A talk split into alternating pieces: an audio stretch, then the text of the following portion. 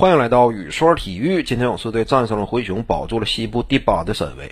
这场比赛呢，就整个过程来看啊，跟我之前的判断几乎完全一致。灰熊队呢，今年有成长，但是成长的过程当中呢，也必然经历一番阵痛。而勇士队呢，不愧是一支真正的冠军班底啊！之前呢，连续数年曾经闯进过总决赛。斯通库里呢，也再次没有让球迷失望。当球队啊身处危难之际，需要他力挽狂澜、挺身而出的时候，往往呢，他都能够做到。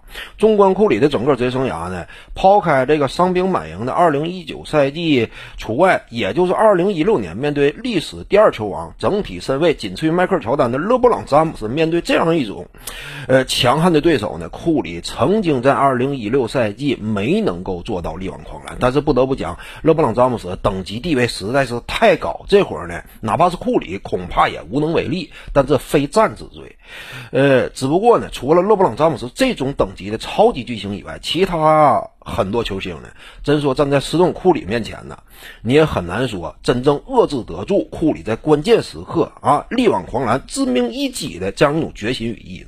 这场比赛呢，也算是在一定程度上库里整个职业生涯的一种缩影。除此之外呢，就今年呢打到现在，常规赛已经收官，库里啊率领勇士打出了第八的战绩。不得不讲啊，这个也算是击碎了两方面质疑。其一呢，就是库里他的强悍的个人表现，斩获了本赛季得分王，场均三十二加五加六，接近这样一种数据表现。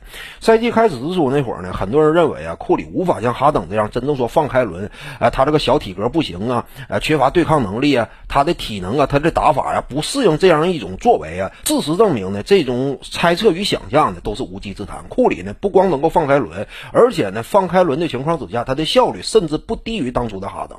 至于说第二点呢，就是外界普遍认为库里单核领军呢，率领球队战绩肯定会非常惨淡。但是事实证明呢，今年也就是在培养怀斯曼与球队取胜这两者之间，大量勇士队一直在摇摆。如果说不摇摆的话，你比如说啊，在怀斯曼。因伤败赛赛季报销之后，勇士队打出的胜率表现是百分之七十三，放在西部呢，比爵士队还要更高。如果说呢，你把这个怀斯曼以及与球队呃兼容属性迟迟不够理想的乌布雷都算在内，他俩一块都没打的话，最近十四场勇士队的胜率表现高达百分之八十二，多么恐怖！这就是斯顿库里啊，呃，率领勇士今年呢，在放开轮的情况之下，单核领军打出的。